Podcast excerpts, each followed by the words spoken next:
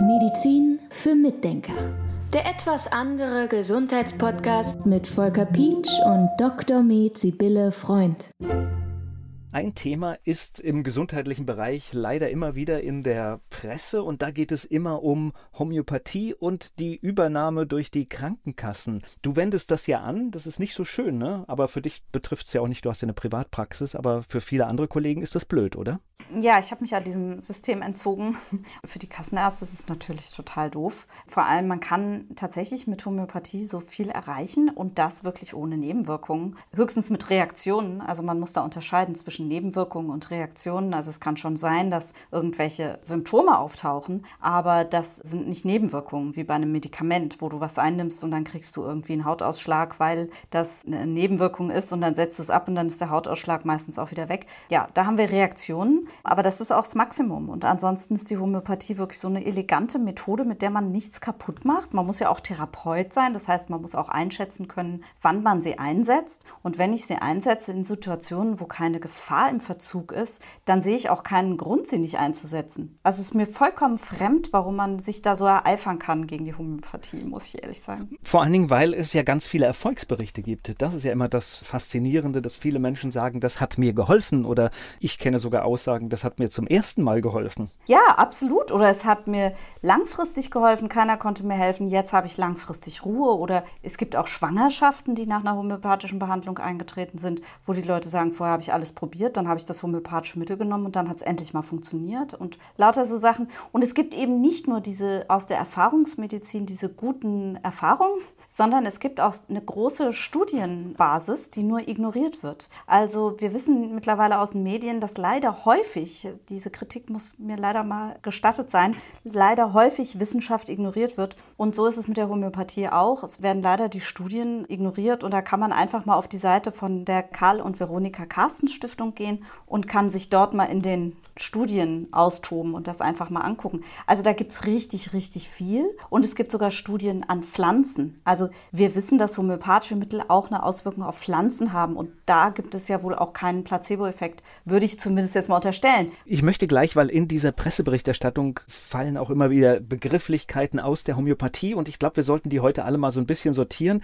Ich muss gerade nur ein Beispiel mit meiner Katze noch schnell bringen. Haarausfall bei der Katze. Ich meine, die Katze hat dann eine homöopathische Arznei bekommen und dann wachsen die Haare wieder. Ich weiß nicht, ob die Katze das versteht, was wir da machen. Ja, also das sehe ich genauso und ich hatte einen ganz besonders beeindruckenden Fall, finde ich, aus meiner Geschichte, nämlich eine entzündete Wunde beim Pferd. Und das war irgendwie ein krasser Fall, weil ich fand das auch grenzwertig, muss ich sagen, was da passiert ist. Es war das Pferd von einer Freundin und das hatte sich auf der Weide verletzt und hatte einen Schnitt am Bein. Und dann habe ich ihr gesagt, es war kein schlimmer Schnitt, aber eine Schnittwunde der Haut. Und dann habe ich gesagt, okay, dann hol den in den Stall, spül mit Calendula-Tinktur und gib Arnika. Und dann sollte das innerhalb von zwei Tagen so zu sein, dass du den wieder auf die Weide lassen kannst. Dann rief sie mich eine Woche später an und sagte, jetzt würde das eitern. Und das war Freitagabend. Und dann bin ich zu dem Stall gefahren, zu ihr hin und habe gesagt, jetzt, ich gucke es mir an, aber eigentlich ist das nichts für mich. Ich bin erstens mal keine Tierhomöopathin und keine Tierärztin und ja, und zweitens eben keine Tierärztin. Dann habe ich mir das angeguckt und da eiterte es jetzt aus dieser Wunde und das stank und es war so blasig und dann habe ich gesagt, du musst morgen unbedingt einen Tierarzt rufen. Also heute Abend nicht mehr, ja, sehe ich ein, aber wir müssen das jetzt reinigen, dann musst du einen Tierarzt rufen und so. Und dann sagte sie, nee, Tierarzt kann ich mir nicht leisten, das geht überhaupt nicht, ich kann mir jetzt keinen Tierarzt leisten und morgen muss ich zu meinen Eltern und ich bin dann auch nicht da am Wochenende, ich kann mich da nicht drum kümmern. So, und dann stand ich da. Was mache ich denn da? Also ich meine, mir gehörte das Pferd nicht. Und dann habe ich gesagt, also pass auf, wir machen es so. Ich kümmere mich jetzt um dein Pferd übers Wochenende. Ich fahre da dreimal am Tag hin. Ich gucke danach. Ich spüle das mit Calendula-Tinktur. Ich gebe dem homöopathische Mittel. Ich messe Fieber. Und sobald ich das Gefühl habe, ich komme hier überhaupt nicht weiter, dann rufe ich einen Tierarzt. Und dann mache ich es halt auf meine Kosten. Ja, wie auch immer. Es war nicht ganz so schlimm, dass man wirklich sagen musste, okay, dem Pferd geht es jetzt total schlecht, aber es war halt so, es war halt grenzwertig einfach, ja. Und ja, und was soll ich sagen? Ich habe dann gespült mit Calendula-Tinktur und habe ein Mittel gegeben übers Wochenende und am Montag war die Eiterung weg. Ja, so kenne ich ganz viele, ja, so kenne ich ganz viele Geschichten und ich finde, wir dürfen da auch hingucken. Jetzt lass uns mal so diese ganzen Vokabeln aus der Homöopathie angehen. Was ist denn das Ähnlichkeitsgesetz? Das Ähnlichkeitsgesetz, genau, das ist eigentlich so mit die Grundlage für die homöopathische Verordnung, dass es nämlich eine gewisse Ähnlichkeit zwischen dem Mittelbild der Substanz und dem Mittelbild des des Symptomgeschehens am Patienten gibt. So, jetzt ist es total chaotisch wahrscheinlich. Ich weiß jetzt gar nicht, keiner mehr, was er sich vorstellen kann, aber ich mache ein Beispiel. Also zum Beispiel, wenn mich eine Biene in den Hals sticht, das ist nicht schön, aber es ist ein gutes Beispiel. Wenn mich eine Biene in den Hals sticht und ich gucke dann in den Hals, dann ist dieser Hals geschwollen. Möglicherweise hat die an die Mandel gestochen, dann ist die Mandel ganz dick, aber es ist kein Eiter drauf. Aber es ist alles zugeschwollen. Der Patient ist unruhig. Der Patient will frische Luft. Der erträgt in dem Moment keine Wärme mehr. Und der ist auch nervös. Ja, logisch. Also nach so einem Bienenstich in den Hals, da kriegt man auch Angst und so. Und es ist so ein stechender Schmerz. So, und wenn ich jetzt einen Patienten habe, der hat eine Halsentzündung und hat genau diese Symptome, dass er also eine Schwellung hat ohne Eiterung, ist unruhig, braucht Kühle, hat einen stechenden Schmerz in dem Hals, dann kann ich Apis, also Bienengift, potenziert geben. Und dann ist es sehr wahrscheinlich, dass dieses Mittel hilft. Und das nennt man Ähnlichkeitsgesetz. Das erstreckt sich sogar so weit, dass man sagen kann, wenn man sich verbrennt, gibt man nicht kaltes Wasser drauf. Wir haben darüber auch mal einen Podcast gemacht, sondern man sollte das mit warmem Wasser behandeln und langsam abkühlen lassen. Warmes Wasser ist nicht so heiß wie heißes Wasser. Es ist also ähnlich und man behandelt Ähnliches mit Ähnlichem. So ähnlich machen wir das auch,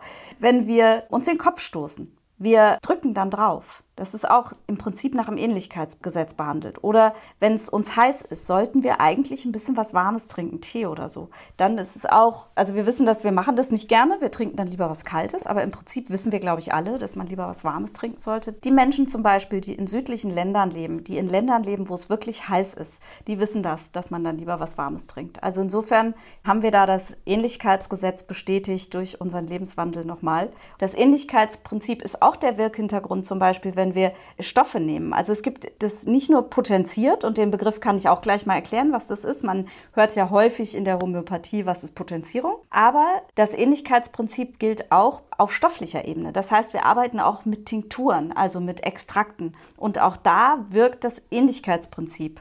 Ich habe das Wort Potenzierung gerade gehört. Erklär nochmal, was ist das genau? Potenzierung ist so ein Thema, das ist nicht ganz einfach.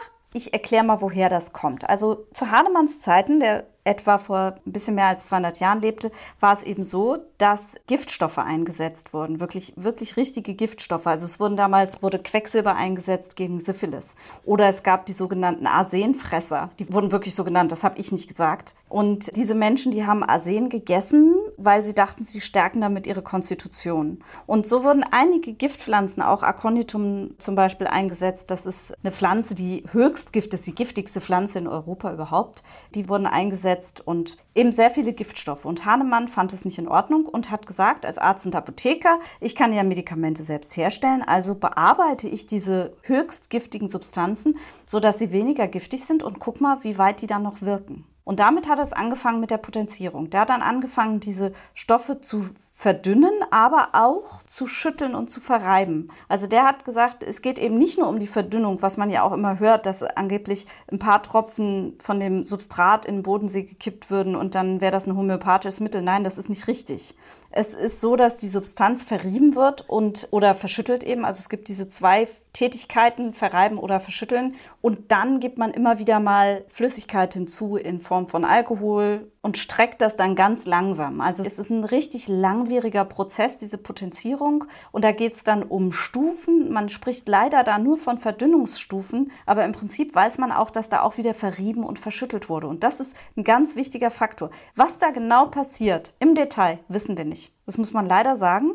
Aber es hat einen Effekt. Und dieser Effekt ist eben, dass diese Arzneien, die vorher giftig waren, auf einmal nicht mehr giftig werden, weil viel zu wenig drin ist. Aber die, ich sage mal leider, ich muss den Begriff verwenden, aber die Information, das, was an regulationsveränderndem Potenzial in dieser Flüssigkeit nachher drin ist, das bleibt erhalten. Also es bewirkt was, aber es ist nicht mehr toxisch. Und das war ursprünglich der Gedanke von Hahnemann.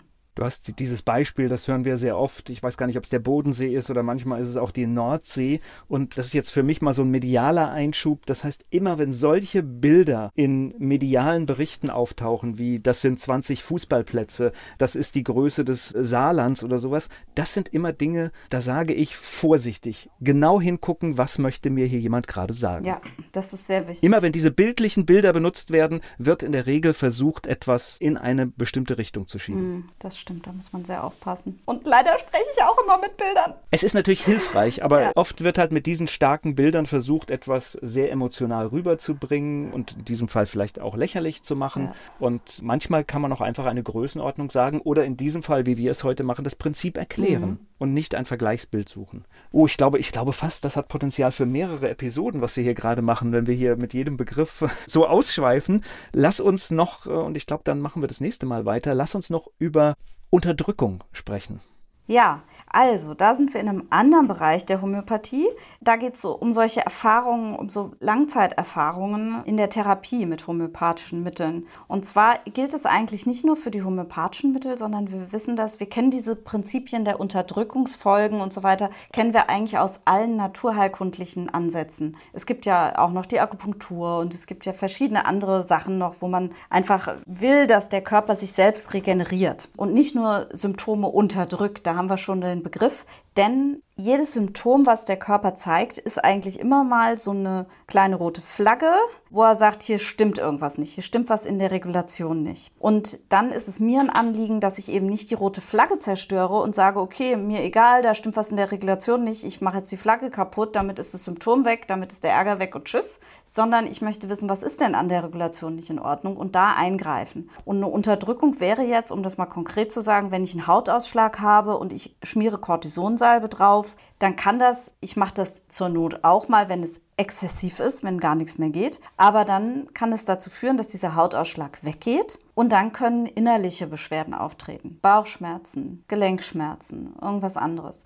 Richtig bekannt ist dieses Unterdrückungsphänomen mittlerweile auch in der konventionellen Medizin, wenn man über Neurodermitis spricht. Da ist es bekannt, dass wenn jemand Neurodermitis hat, dass irgendwann nach langjähriger Neurodermitis-Therapie mit verschiedenen Salben zum Asthma umschwenken kann. Und wenn man dann das Asthma behandelt, das sage ich jetzt wieder aus homöopathischer Kenntnis, dann können Darmprobleme auftreten. Und wenn die Darmprobleme dann unterdrückt werden mit irgendwelchen Maßnahmen, dann können Herz- oder Gelenkprobleme auftreten. So kann das, der ganze Vorgang, diese ganze Regulationsstörung kann dann immer tiefer in den Organismus eingreifen und das ist nicht das, was wir wollen. Deshalb passiert es dann manchmal ganz im Gegenteil zum Unterdrücken, dass wenn jemand in der Therapie ist, Sachen an die Oberfläche kommen, sprich an die Haut und hochkommen auf die Haut und auf der Haut Erscheinungen auftreten, aber dann müssen die im Inneren besser sein. Das heißt also, wenn ich jemanden habe mit Asthma und ich behandle den klassisch homöopathisch, dann ist die Wahrscheinlichkeit, wenn er vorher Neurodermitis hatte, fast 100 Prozent, dass er wieder Neurodermitis kriegt, aber dann das Asthma deutlich besser ist. Und das ist eben dieses Spiel zwischen Unterdrückung und Wiederauftreten von alten Symptomen. Medizin für Mitdenker. Der etwas andere Gesundheitspodcast mit Volker Pietsch und Dr. Med Sibylle Freund.